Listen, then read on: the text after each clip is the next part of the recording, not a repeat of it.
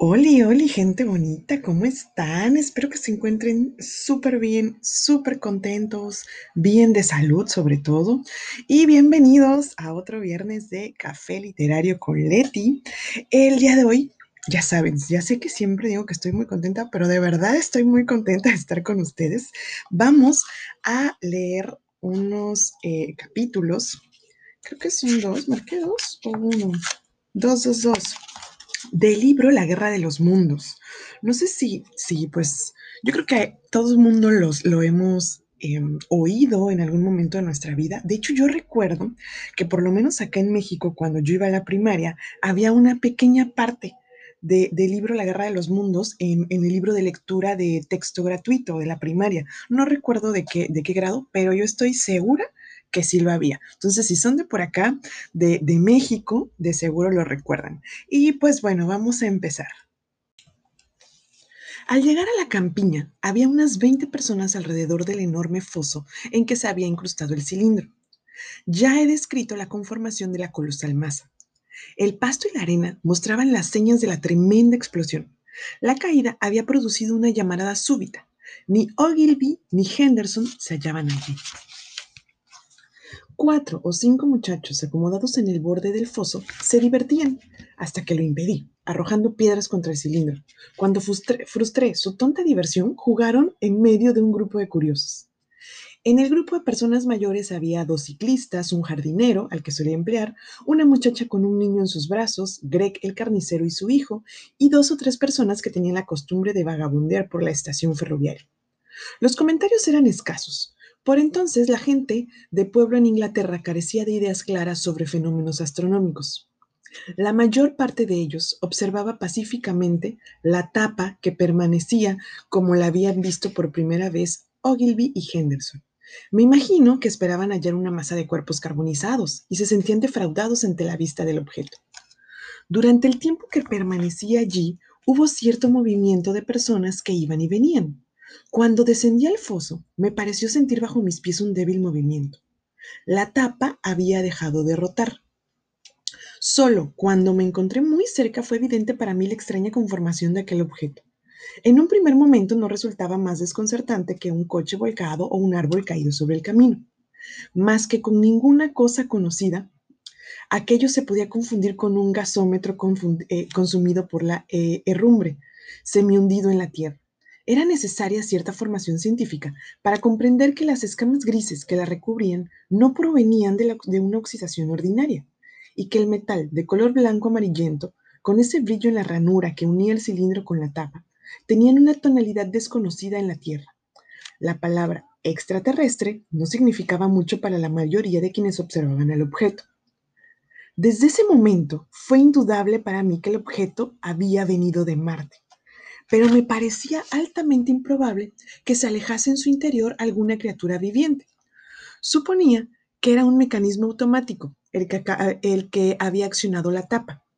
A pesar de la afirmación en contrario de Ogilvy, creía en la posibilidad de la existencia de vida inteligente en Marte. Dejé vagar mi imaginación a su antojo, sospechando la posibilidad de hallar un manuscrito en el interior del cilindro, pensando en las dificultades que ocasionaría su traducción o la existencia de monedas, modelos o representaciones de todo tipo que podría llegar a contener. Pero el objeto era de un tamaño excesivamente grande para satisfacer tan solo ese propósito. Estaba impaciente por ver qué contenía en su interior.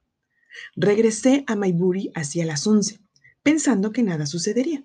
Tenía dificultades para continuar imaginando posibilidades acerca del cilindro. Hacia la tarde, el, el aspecto de la campiña había cambiado. Las primeras ediciones de los periódicos vespertinos sorprendieron a Londres con enormes títulos. Mensaje proveniente de Marte. Espectacular noticia. Por otra parte, el telegrama enviado por Ogilvy a la Oficina Central Meteorológica conmocionó a los observatorios de toda Gran Bretaña.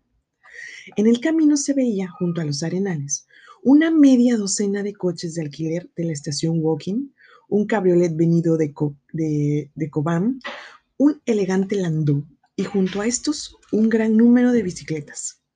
Una gran cantidad de personas, desafiando el calor, llegó a pie desde Woking y Sherty. De modo que teníamos allí una verdadera muchedumbre, incluidas algunas hermosas damas vestidas con elegancia. El calor era asfixiante. En el cielo no se veía una nube, ni soplaba la más tenue brisa. Y por única protección, solo se tenía la escasa sombra que proyectaban unos cuantos, unos, unos pocos pinos dispersos. El incendio en los pastos había sido sofocado. Pero Mirando hacia Ottershow, la llanura entera se veía ennegrecida, cubierta de cenizas, de las que aún escapaban breves columnas de humo. Un oportunista vendedor de refrescos había enviado a su hijo con una carretilla a ofrecer frutas y botellas de cerveza. Los bordes del foso estaban ocupados por media docena de personas.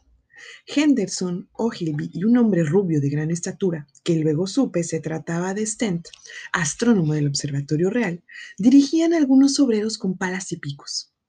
Stent, de pie sobre el cilindro que ya habría enfriado, daba órdenes con voz clara y aguda. El resto, algo congestionado, transpiraba abundantemente y parecía estar furioso por alguna razón desconocida.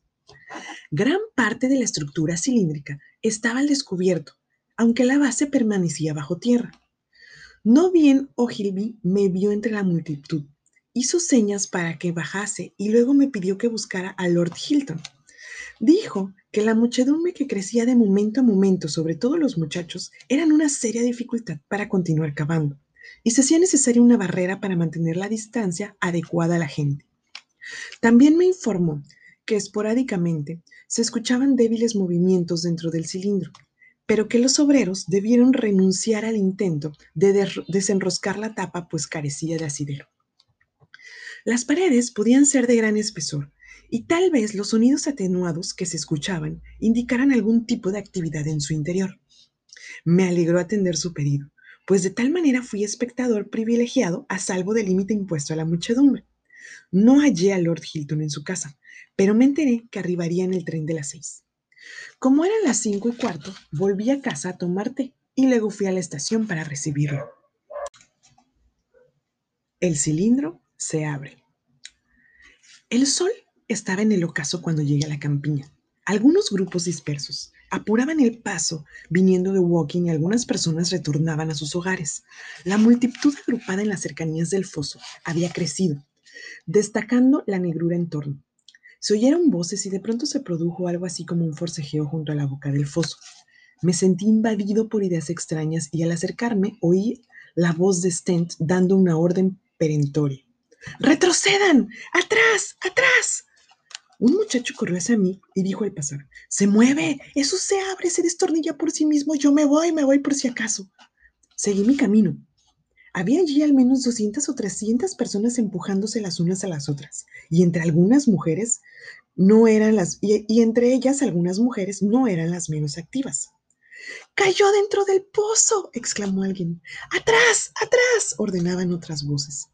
La multitud se mecía como las olas y tuve que abrirme paso a paso, a codazos, para pasar entre las abrigarradas filas. Todo este gentío se veía exaltado escuché un murmullo particular que venía del interior del foso. Ayúdenos a mantener la distancia a estos imbéciles, gritó Ogilvy. No sabemos qué pueda contener esta maldita cosa.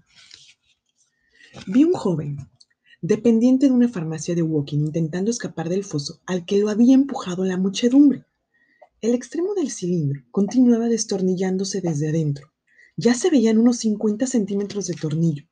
Recibí un empujón y casi caigo sobre el cilindro. En el instante en el, que, en el que me volví, la tapa cayó con gran estrépito. Atajé con mi codo a la persona que se hallaba detrás y miré con ansiedad. Por un momento no logré ver la cavidad circular a mis pies, como si el sol diera de lleno en mis ojos. Me parece que los presentes esperaban que apareciera un hombre, un ser algo diferente a los extraterrestres, pero hombre al fin en su conformación. Yo también suponía tal cosa, pero al mirar atentamente percibí algo que se desplazaba en la sombra, con movimientos bordes, torpes y duditativos. Al cabo se destacaron un par de discos luminosos en lugar de ojos. Luego, algo semejante a una diminuta serpiente gris, de grosor de un bastón, se extendió desde una masa replegada, retorciéndose en el aire a mi lado, y en este tentáculo siguió otro y otro Un estremecimiento recorrió mi cuerpo. Detrás de mí, una mujer lanzó un grito histérico. Me volví a medias sin apartar los ojos del cilindro. Dos nuevos tentáculos surgían de él. Desesperado, me abrí paso empujones y codazos. El dolor ocupaba ahora el espacio sobre aquellas caras llenas de asombro un momento antes. El lugar se llenó de gritos y exclamaciones de pánico. La muchedumbre, aterrada, retrocedía. El dependiente se mantenía erguido con gran esfuerzo sobre el filo del foso. De repente vi que había quedado solo. La gente huía y estén con ellos. Miré hacia el cilindro y un incontrolable terror hizo presa de mí sin poder ejecutar un movimiento, los ojos fijos en el foso. Una masa redonda de color grisáceo del tamaño de un oso salía torpemente del, dentro del cilindro, de dentro del cilindro. El impacto de la luz plena sobre él produjo reflejos pálidos como si se tratara de cuero mojado. De en medio de una masa de irregularidad esfericidad, dos ojos enormes me miraban con fijeza y parecían pertenecer a un rostro. Bajo ellos había una boca, cuyos bordes sin labios se agitaban permanentemente dejando escapar una repugnante saliva. El cuerpo se agitaba con un jadeo convulsivo. Un apéndice semejante a un fofo y largo tentáculo se adhirió al borde del cilindro mientras otro se balanceaba en el aire. Aquellos que no vieron nunca de cerca un marciano difícilmente pueden imaginar lo horroroso de su aspecto. Su boca en forma de B y el labio superior puntiagudo, la ausencia de frente y de mentón bajo el labio inferior, el, el perpetuo temblequeo de la boca, los viscosos tentáculos, la dificultosa respiración de sus pulmones en una atmósfera demasiado densa para ellos, sus desplazamientos torpes por efectos de la mayor gravedad terrestre, y por sobre todo la intensidad de sus enormes ojos, todo eso produjo en mí la sensación de estar ante algo nauseabundo. Resultaba por demás desagradable su piel viscosa y oscura, y algo amedrentada en, la torpe seguridad de su lento desplazamiento. Me sentí sobrepasado por la repugnancia y el espanto. Desapareció tan bruscamente como había aparecido, tambaleándose sobre el borde del cilindro con un ruido como el que haría al desplazarse una gran masa de cuero. Le oí lanzar un grito ronco, inmediatamente apareció moviéndose en la espesa sombra de la abertura otra criatura similar. El terror dejó de paralizarme. Giré, y en agitada carrera fue hacia el primer grupo de árboles que había allí cerca. Pero lo hice en sentido algo oblicuo, pues a cada momento miraba hacia atrás sin poder apartar mi vista de semejantes monstruos. Entre algunos añosos pinos y escondido tras unas, unas zarzas, me detuve jadeante, ansioso por observar lo que sucedería. La porción del campo en torno al foso estaba cubierta por gente que, como yo, contemplaba aterrorizada aquellas criaturas. Sin salir de la conmoción en que me hallaba, vi al borde del montículo un objeto negro y esférico que se movía. Era la cabeza del repartidor de farmacia caído en el foso, que a la luz del ocaso se veía como un punto oscuro. En su esfuerzo llegó a asomar el hombro y una rodilla, para caer otra vez, con lo que solo fue visible su cabeza. De pronto desapareció en el interior y me pareció oír un débil grito.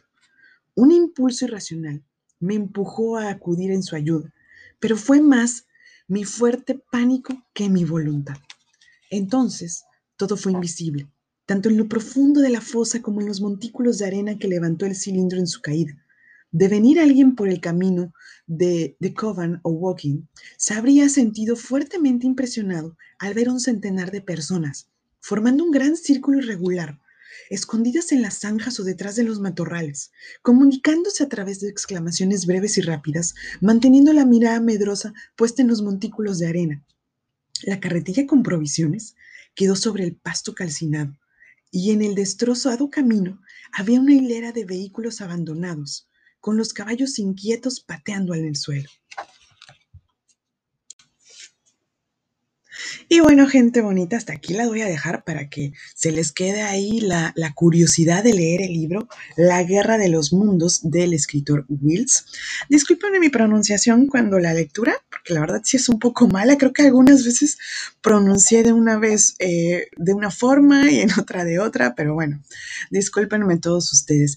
Eh, Saben que nos pueden seguir en café-literario B612 en Instagram y escucharnos en todas las plataformas de podcast Café Literario, Leti Narciso.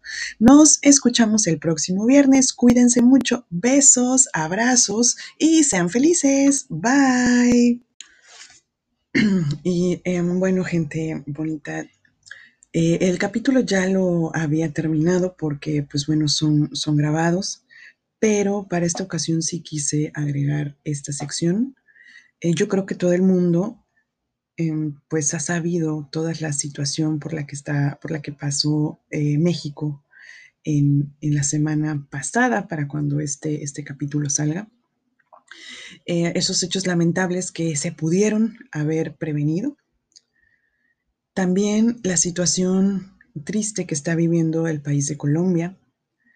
Y pues bueno, eh, solo quiero que nos tomemos el tiempo para hacer un minuto de silencio por las personas que, han fallecido, las personas que, perecieron por situaciones ajenas o en la lucha de sus derechos.